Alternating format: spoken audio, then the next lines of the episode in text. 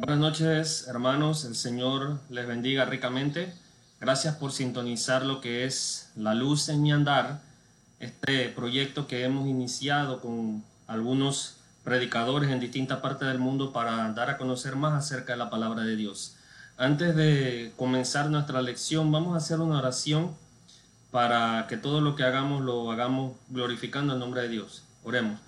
Poderoso y buen Dios que está en el cielo en todo lugar, nos dirigimos a tu hermosa presencia dándole las gracias por este día, gracias por las bendiciones que usted nos ha dado, Dios. En especial le queremos suplicar que usted nos ayude durante el transcurso de este estudio, que sea de su agrado, Dios. Gracias por todo y en el nombre de Jesús pedimos todas estas cosas. Amén. Bueno, hermanos, hemos estado tratando lo que ha sido una serie de lecciones acerca de muchos tópicos de la Biblia con, de, que empezamos desde la semana pasada y la serie que nosotros hemos escogido para continuar esta semana o estas, estas semanas que vienen en camino es acerca de la autoridad de la palabra de Dios. El hermano Willy expuso acerca de lo que era la interpretación o la exégesis eh, de, la de la palabra de Dios, lo que debe ser un buen estudiante y un buen maestro de la Biblia. Nosotros hoy vamos a a iniciar con un pasaje bíblico que se encuentra en 2 de Samuel 23.2 y dice así, el Espíritu del Señor habló por mí y su palabra estuvo en mi lengua. Vamos a tratar acerca de lo que es la inspiración.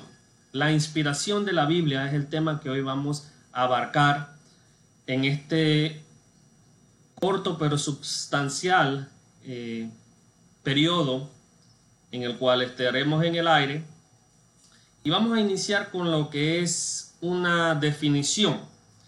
La definición de la comunicación dice que la comunicación es la transmisión de información, ideas, actitudes o emociones de una persona o grupo a otro u otros, principalmente mediante símbolos. Eso lo dijo Deiros 2006. Ahora bien, Transportando esta definición al sentido bíblico, entonces diríamos que la Biblia es el medio que Dios utiliza para transmitir ideas y conceptos desde su mente hacia nosotros. Recuerde, amigo y hermano, y escucha, que hemos estado tratando acerca de lo que la semana pasada, cuál era el propósito de la Biblia. Y el propósito de la Biblia era el de revelar revelación y más bien la revelación para salvación del hombre. Eso la Biblia nos explica el esquema o plan de salvación, lo, cómo fue que Dios construyó e ideó y ejecutó un plan para redimir al hombre. Por eso es que ahora nosotros vamos a tratar lo que es la inspiración. Y dice que la Biblia es el medio que Dios utiliza para transmitir ideas, ya que él, necesita comunicarse con nosotros. Ahora no lo puede hacer físicamente como lo hacía antes con los patriarcas y los profetas, pero ha dejado, ha dejado un medio para que nosotros podamos o él pueda comunicarse con nosotros.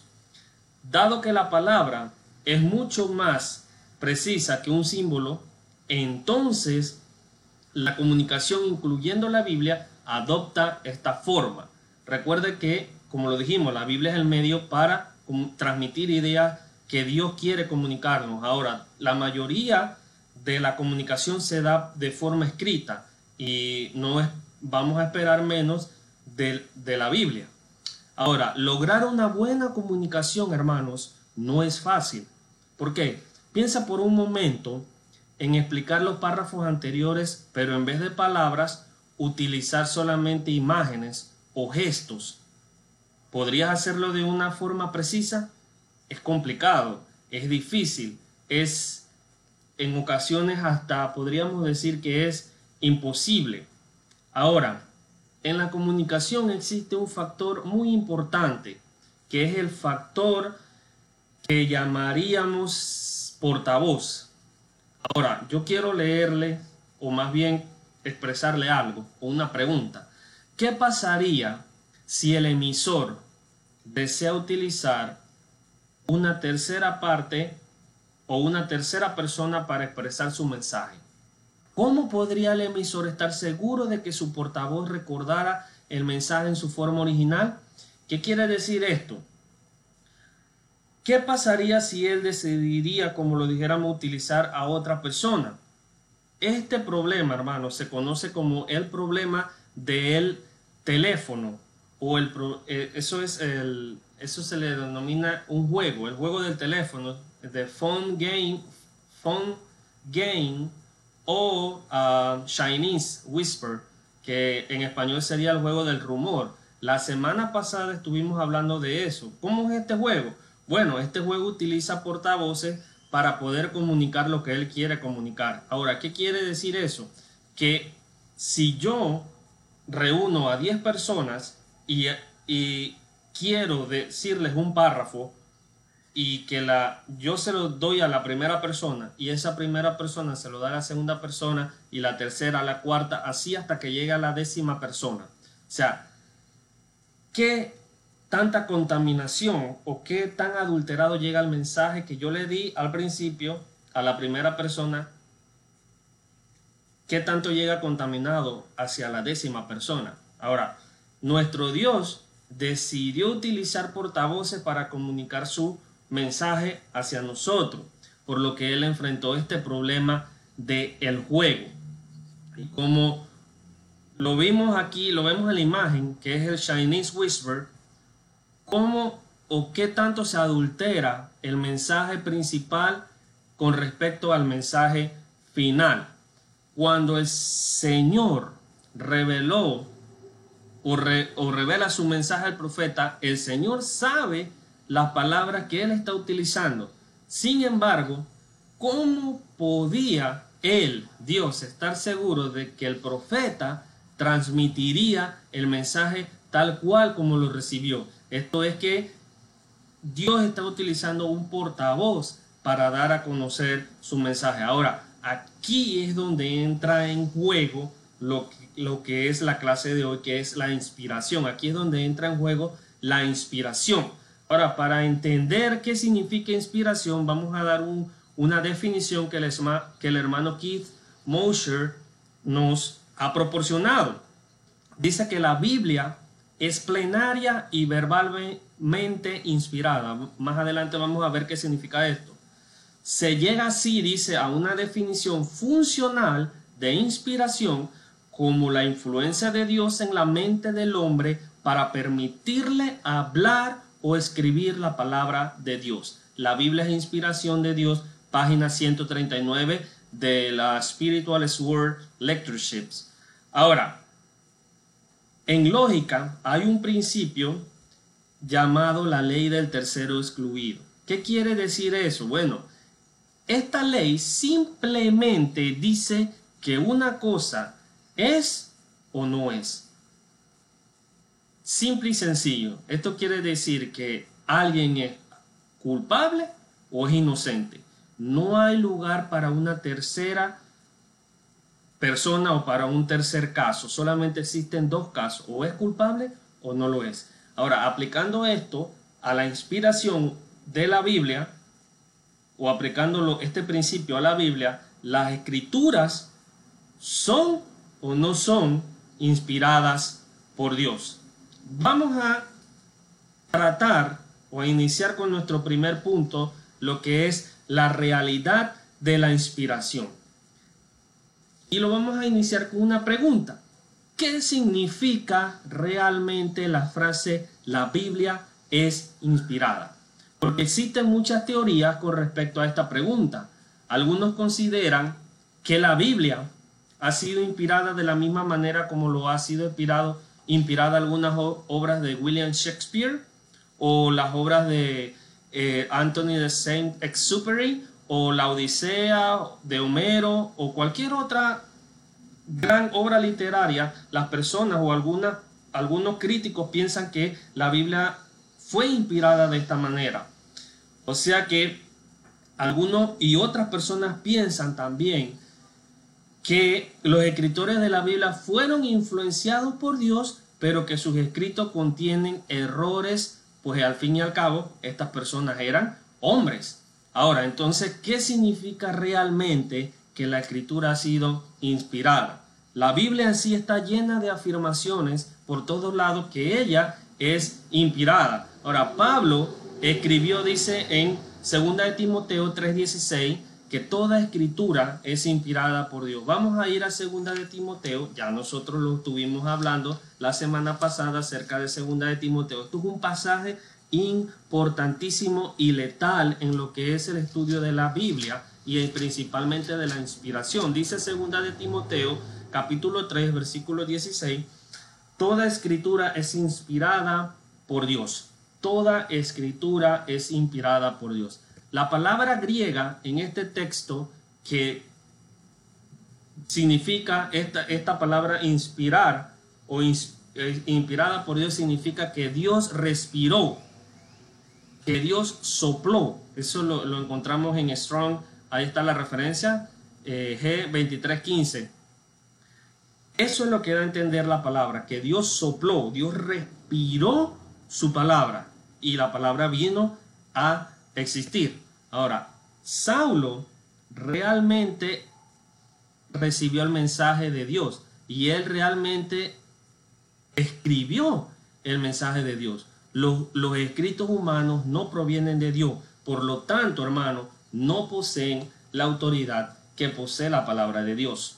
Ahora, el hermano Mosher también nos dice otro pensamiento, el cual es que la mejor prueba de la inspiración de un escrito es que abarque o que la utilidad de las que, que, que sea probada en cuanto a la, qué tan útil es para las necesidades morales y espirituales del hombre. Segunda de Timoteo 3:17 nos dice que es apta para corregir, para redarguir e instruir en justicia, dice, a fin de que el hombre sea perfecto y enteramente preparado para buena obra. Ahí abarcamos lo que es necesidad moral y necesidad espiritual del hombre. Entonces, esto es una de las mejores pruebas de inspiración de la Biblia que es acerca de las necesidades morales y espirituales del hombre. Romanos 15, 4 también nos expande más acerca de este tema. Ahora, ¿qué más implica la palabra o la frase inspirada por Dios? Bueno, implica que la esencia de la Biblia, hermano, es producto de la deidad y no del hombre. La Biblia nos enseña que el hombre es el producto del aliento de Dios. Es interesante, y esto uno lo puede estudiar después, que cuando Dios habla, hermano, siempre ocurren cosas importantes y trascendentales. Habló en el principio, se creó el universo. Habló en Génesis 2.7, sopló, se creó el, el ser humano. Vamos a ir nuevamente a Génesis 2.7. Dice así.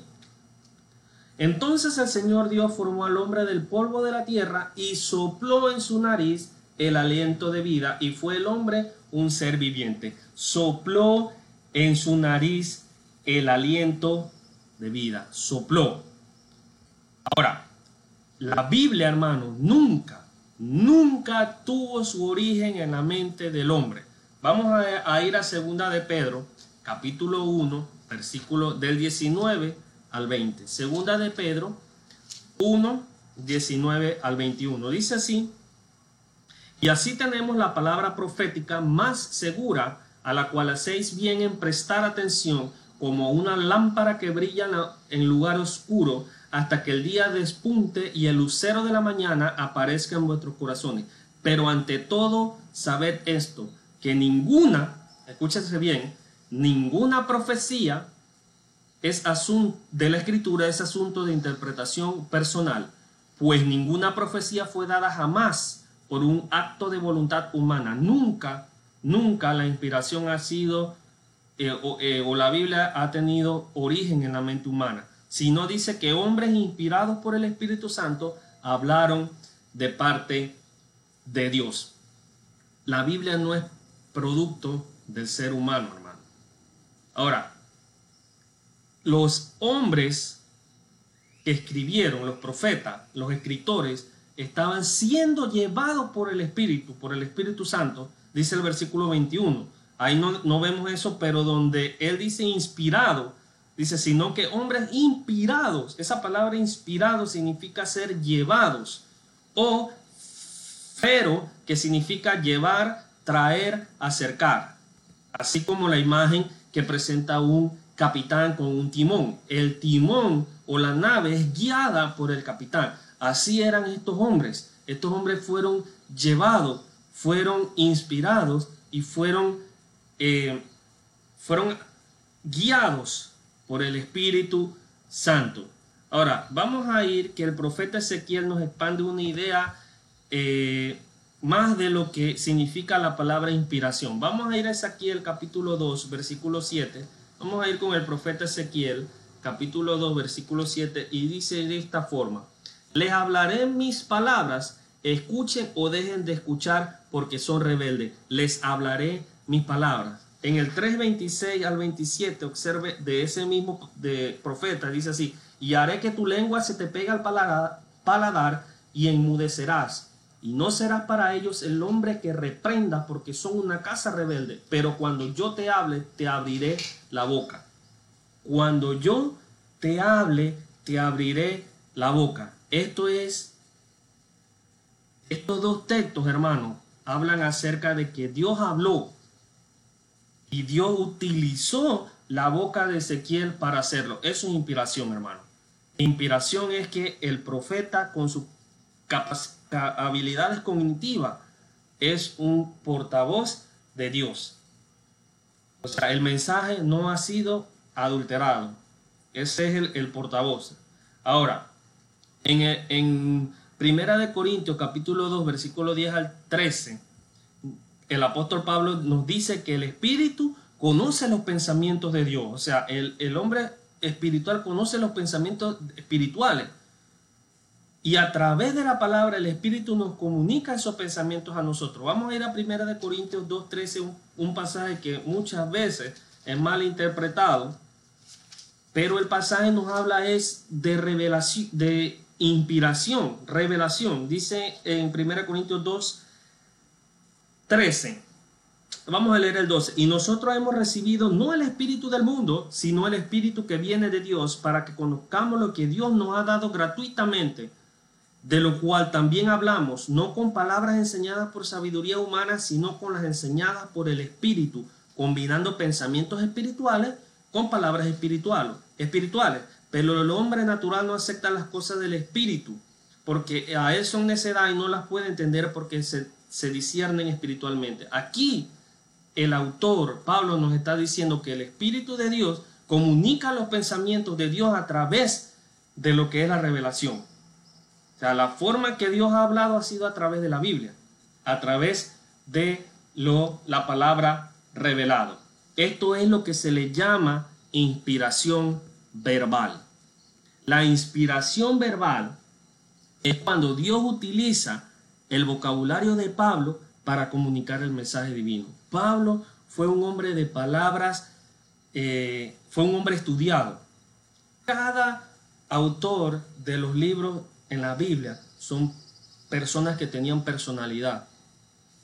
Algunos de ellos eran con menos estudio que otros, pero la capacidad cognitiva de ellos en la inspiración se mantuvo. O sea, las palabras que ellos conocían, la forma de expresarse, era como Dios la utilizaba. Él ponía el mensaje en la cabeza de ellos y ellos lo transmitían como Dios quería que fuera, pero utilizando el vocabulario y la personalidad de ellos, sin ser, lo hemos dicho, alterada.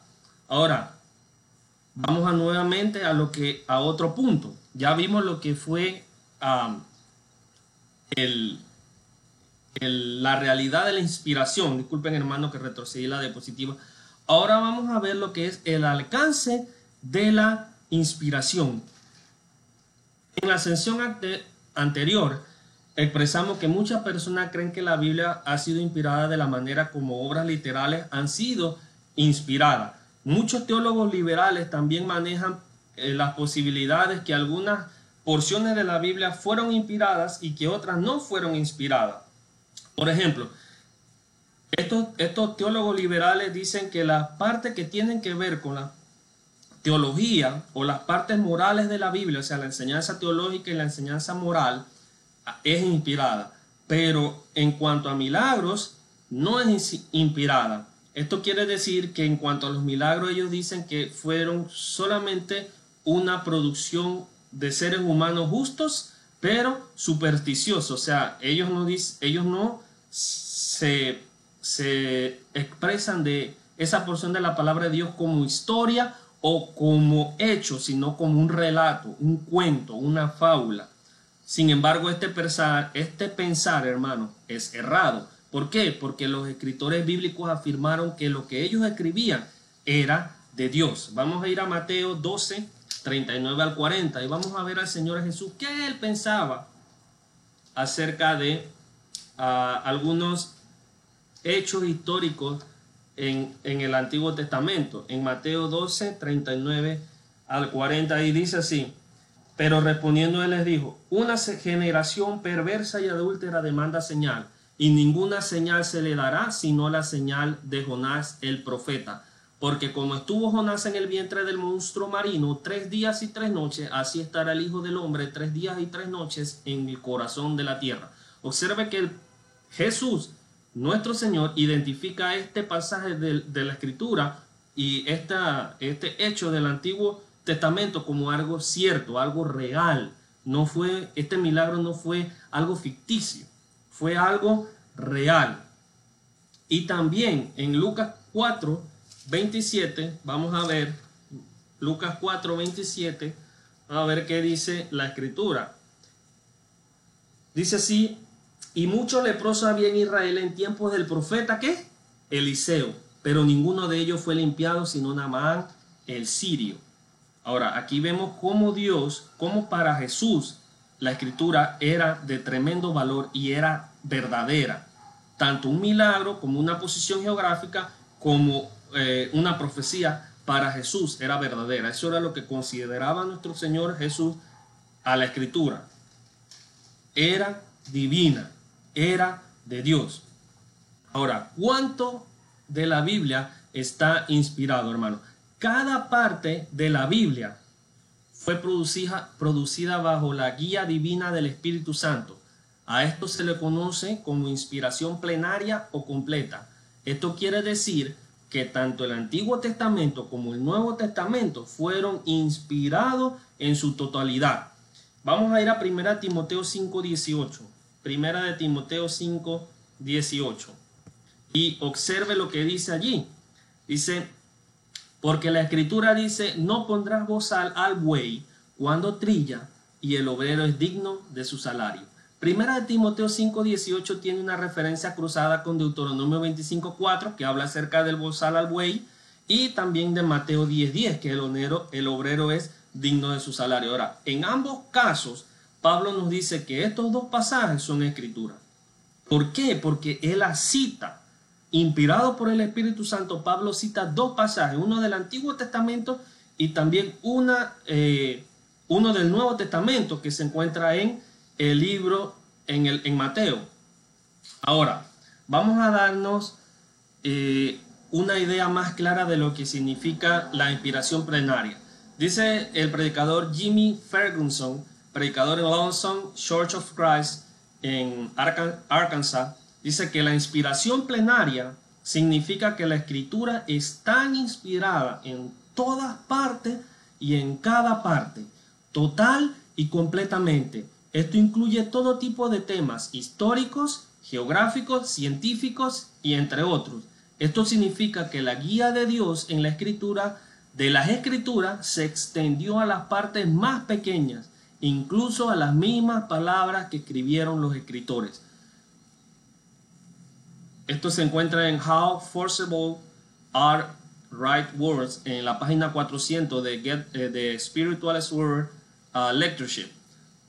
Ahora, la palabra también uh, plenaria dice que se refiere a la integridad de la inspiración, lo que significa que cada libro cada capítulo, cada versículo y cada párrafo se, se deriva de Dios. Eso fue lo que leímos en 2 de Samuel 23.2. Dice, la palabra de Jehová estuvo en mi boca. Observe, la palabra, usiste la palabra en mi boca. Eso es lo que significa inspiración plenaria y verbal. Plenaria tiene que ver con lo que es a la integridad de la inspiración y la verbal tiene que ver más también con lo, con lo que es la redacción del texto. Cada párrafo, oración, ha sido inspirada. Ahora, ¿qué podemos o qué uh, idea podemos darnos en cuanto al alcance de la inspiración? O sea, ¿qué, qué tanto de la, de la palabra de Dios ha sido inspirada? Simple y sencillo. Jesús, hermano, reconoció que los escritos del Antiguo Testamento eran inspiración y, y también citó los del Nuevo Testamento. Y el apóstol Pablo cita pasajes del Nuevo Testamento. Esto quiere decir que toda la Biblia ha sido inspirada por Dios. Jesús reprendió a los que no creían a los profetas. Lucas 24, 25. Vamos a ir a Lucas 24, 25 nuevamente. A ver qué nos dice a Jesús con respecto a esto. Dice 24, 25, dice así. Entonces Jesús le dijo, oh insensatos y tardos de corazón para creer todo lo que los profetas han dicho. ¿No era necesario que el Cristo padeciera todas estas cosas y entrara en su gloria? Cuando Jesús se manifestaba a, los dos discípulos en el camino a Emaús. Ahora, en segunda de Timoteo 3:16 dice que toda escritura es inspirada por Dios, hermano. Esto, este texto se refiere a lo que es el Antiguo Testamento por, por el contexto de, Timoteo, pero se, se entiende por inspirada por Dios a toda la escritura que viene de Dios. Esto quiere decir el Antiguo Testamento como el Nuevo Testamento, hermano. El mismo Jesús citó con confianza tanto el contenido histórico como teológico de la escritura.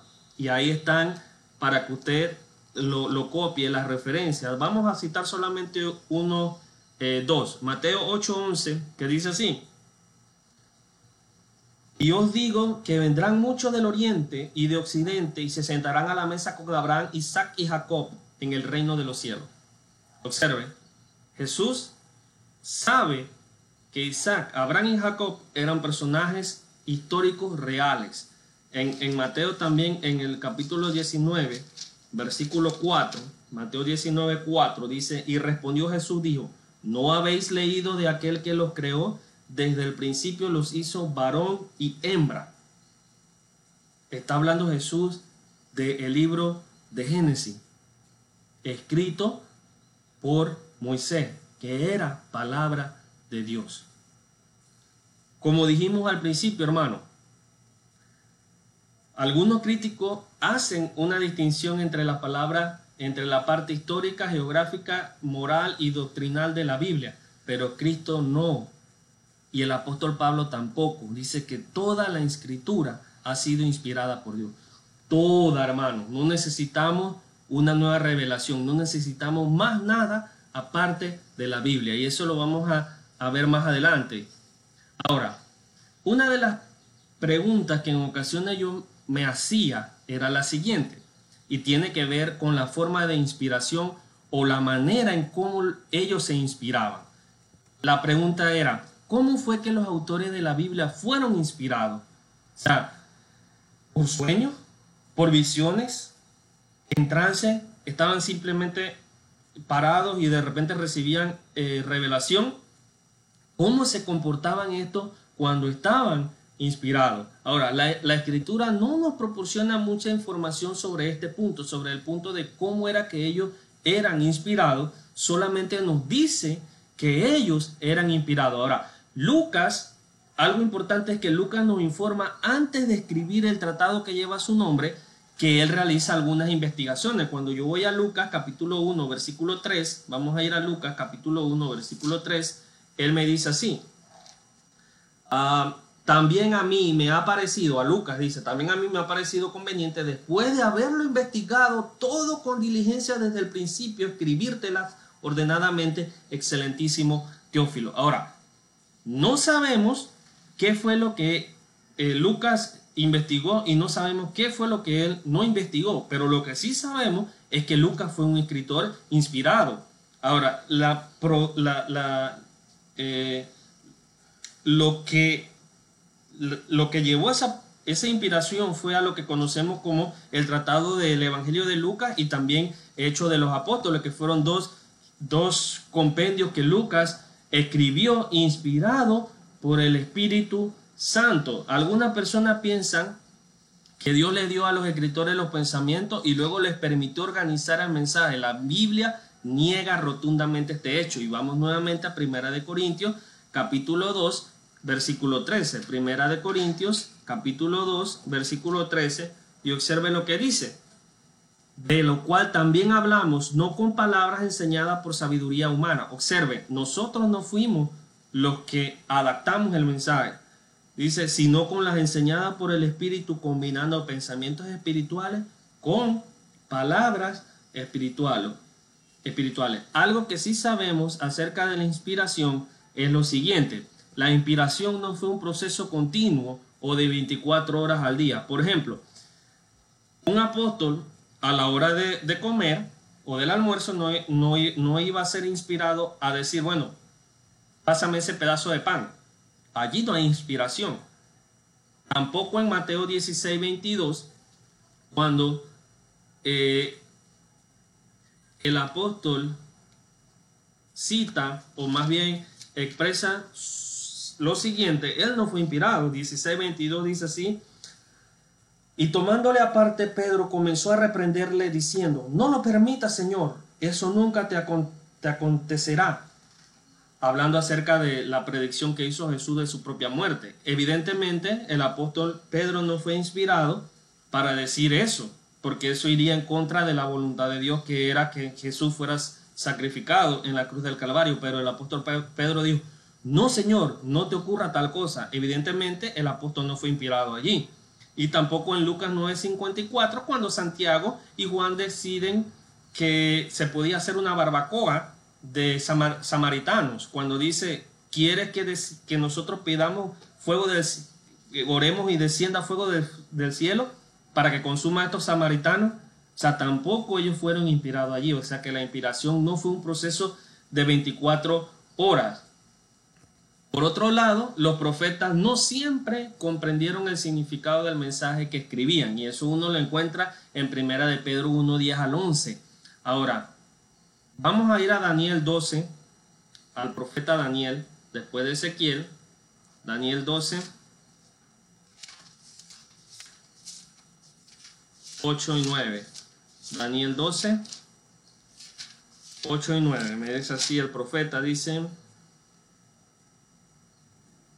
yo oí, pero no pude entender. Observe lo que Daniel dice, yo oí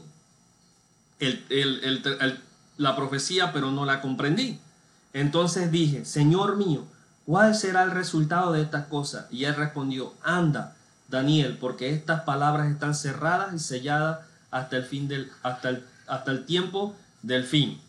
En Lucas 10, 23 también, Lucas capítulo 10, versículos 23 y 24, nuevamente se nos dice algo acerca, dice, y volviéndose hacia los discípulos les dijo aparte, eh, Jesús, dichosos los ojos que ven lo que vosotros veis, porque os digo que muchos profetas y reyes desearon ver lo que vosotros veis y no lo vieron, y oír lo que vosotros oís y no lo oyeron. Y en Primera de Pedro, capítulo 1, versículo 10 al 11, también nos dice que los escritores muchas veces no comprendían lo que ellos estaban escribiendo. Otra parte, cuando el rey David habla acerca de la crucifixión en el Salmo 22, David realmente no comprendía qué era lo que él estaba escribiendo. ¿Por qué? Porque el proceso de crucifixión no era un proceso de de muerte capital que se realizaba en ese entonces. Ni siquiera los romanos existían en el tiempo de, del rey David. Y vemos cómo es que David, hablando de la crucifixión, ni siquiera entendía lo, acerca del tema que estaba eh, dialogando o exponiendo en, Salmo 22. Ahora, vamos nuevamente a otra definición de lo que dice el hermano Keith Mosher acerca de de, que los profetas fueron inspirados. Dice, los escritores de la Biblia fueron inspirados no solo de una manera intuitiva, sino de una manera que aseguró que lo que escribieron sería el mensaje de Dios. El mensaje fue soplado por Dios o, traído a, a la vida por Dios y el Espíritu Santo guió, movió o dirigió a aquellos antiguos para que escribieran y los escritores presentaron sus mentes y voluntades al Espíritu, segunda de Pedro 1, 20 al 21. Sin embargo, las funciones cognitivas normales de los escritores no fueron abandonadas, o sea, no fueron quitadas las, funciones cognitivas como si fueran meras máquinas de dictado, ya que sus estilos y procesos de pensamiento se mantuvieron mientras escribían. Esto es inspiración verbal, pero no dictado. Dios puede y usó las palabras que el escritor ya sabría, pero el escritor no escribiría su propio mensaje, sino el de Dios. La Biblia es inspiración de Dios, página 143, otra lectureship de Spiritual Word. Ahora, dice allí que las habilidades cognitivas de, de, los escritores no fueron abandonadas. Esto no es que ellos fueron simplemente una una, máquina de escribir y solamente escribían, no, ellos utilizaban su estilo, por eso cada, cada libro de la Biblia tiene su propio estilo, porque él, era propio del escritor. Por ejemplo, cuando vamos al libro de Romanos, vemos que el, el, el, libro de Romanos es una tesis, o sea, trata de probar algo. Ese estilo es particular como de un abogado. En ese caso, Pablo, que era una persona bien estudiada. Cuando vemos el libro de las cartas de Pablo, eran cartas, dice eh, Pedro, que eran muy, en ocasiones muy difíciles de entender, pero eran escritos de Dios. Pero ¿por qué eran muy difíciles de entender? No es que eran imposibles, sino que el lenguaje que Pablo utilizaba era un poco más sofisticado que el lenguaje de las demás personas. Eso es lo que se le conoce como el estilo del autor. Ahora, vamos a lo que es, como mencionamos nosotros anteriormente, muchas de las interrogantes que se tienen acerca del proceso de inspiración divina no se responden a la Biblia. Pero esto no, no se responden en la Biblia, pero no debe sorprendernos, porque muchas cosas que, que ocurren como la oración, no sabemos cómo Dios contesta la oración. Tampoco sabemos cómo es que Dios provee eh, providencialmente para todas las personas que, que lo aman a Él. No sabemos eso. Y no es necesario que nosotros sepamos exactamente cómo ocurrió la inspiración, simplemente que ocurrió. Y aquí quiero decir algo. El hecho de que no se mencione la forma exacta de cómo el Espíritu Santo inspiró a estos escritores para que ellos escribieran lo que Dios quería transmitir al hombre, no debería sorprendernos. El hecho de que no comprendamos la inspiración divina no nos da razón para que la neguemos. Esto es la falacia del ignorante. El hecho de que ignoremos algo de cómo ocurrió cierto proceso no quiere decir que eso no exista. Ahora vamos a nuestro último punto que es el resultado de la inspiración. ¿Cuál es el resultado de la inspiración? Bueno, en una simple respuesta, y ya acabaría con esto la lección, pero vamos a ahondar un poquito más, es revelación. Para eso fue que vino la inspiración, para revelar, en este caso, cómo es que el hombre llega a ser salvo. Ahora, la inspiración o el acto de Dios es que Él descubrió la verdad para el hombre. Esto es lo que se le llama revelación divina. Dios descubrió, Dios nos dio inspiración para que nosotros supiéramos la verdad de cómo nosotros podemos llegar a ser salvo. Es así como el, es así como el proceso de inspiración da como resultado la revelación.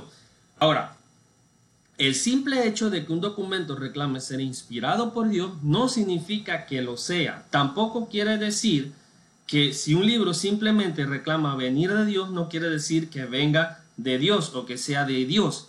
Ahora, la reclamación de inspiración divina es muy rara. Observe esto que un documento reclame que él viene de Dios es, muy rara. No es que sea imposible, pero es muy rara que ocurra. ¿Qué quiere decir con esto? Por ejemplo, Kenny Barfield señaló en su libro Why the Bible is Number One, ¿por qué la Biblia es número uno? Dice que solamente existen siete documentos en todo el mundo que reclaman abiertamente la inspiración divina. 1997, página 186. O sea, el hecho de que yo diga que yo escribo un libro, ¿verdad? Y yo diga que es de Dios no quiere decir que sea de Dios. Ahora, que ese libro reclame que sea de Dios es muy diferente, porque como ya vimos, existen pocas literaturas que reclaman que vienen de Dios. Ahora, muchos son los creyentes de distintas religiones que reclaman que reclaman que sus textos son inspirados cuando ni los textos mismos reclaman esto. El Corán es uno de ellos. El Corán, es más, reclama que la Biblia viene de Dios y eso es muy eh, peligroso y muy malo, muy mala aseveración para el Corán, decir que la Biblia viene de Dios. Pero ese es un tema que uno puede tocar más adelante. Ahora, Eric Lyons del Departamento de Biblia en Apologetic Press presenta la siguiente idea. De sus seis textos sagrados más notables, incluyendo las Vedas, hablando del hinduismo, esto es eh, hinduismo, las leyes de Manu y los Puranas, solamente la sección de las Vedas, conocida como la la Rig Veda reclama inspiración. Observe, de los, de los libros o de los textos hindú, solamente las, la Rig Veda reclaman ser inspiración divina. Las demás no tienen, eh, no tienen ninguna frase o ninguna aseveración de que ellas provengan de Dios. Pablo, hermano, Pablo supo distinguir entre lo que era y lo que no era de Dios. Primera de Tesalonicenses 2.13. Así el apóstol sabía que su mensaje era de Dios, al igual que el del Antiguo Testamento. Vamos a ir a Romanos 3, 2 y observar lo que nos dice Pablo en Romanos 3, 2 acerca del Antiguo Testamento. Dice así. Dice de la siguiente forma, dice, grande en todo sentido, en primer lugar porque a ellos les ha sido confiado los oráculos de Dios. Dice que los oráculos de Dios eran verdaderos, refiriéndose a los profetas y a, los escritores del Antiguo Testamento. Ahora, el resultado final de la inspiración divina es revelación divina. Y en conclusión, hermano, y gracias por prestar atención en esta noche, ningún otro libro ha sido más criticado y expuesto análisis que la Biblia. Y siempre sale victorioso. ¿Por qué? ¿Por qué sale victorioso? Porque es la palabra de Dios, verbal y plenariamente, inspirada por Él. Nuestro Padre Celestial puede comunicarse y se ha comunicado con nosotros de una manera que nosotros entendimos. Y así fue como lo hizo según Hebreos 1, 1 al 3. Se ha comunicado con nosotros de forma escrita, de forma y nos ha revelado lo que Él quiere. Dios inspiró al hombre para escribir la, la revelación, o sea, la Biblia. Y sin esta la revelación, y sin esta revelación la salvación del hombre sería imposible, hermano. Sería imposible que yo conociera la mente de Dios sin la revelación bíblica, sin esto. Sin esto es imposible que yo conozca acerca del plan de redención del Señor. Hermanos, que Dios le bendiga y gracias por su atención en esta noche y esperemos nos acompañe más este jueves y el viernes con las demás exposiciones y nos acompañe también la siguiente clase, el siguiente martes, en esta serie de lecciones acerca de la autoridad de la palabra de Dios. Que Dios lo bendiga ricamente y hasta la próxima.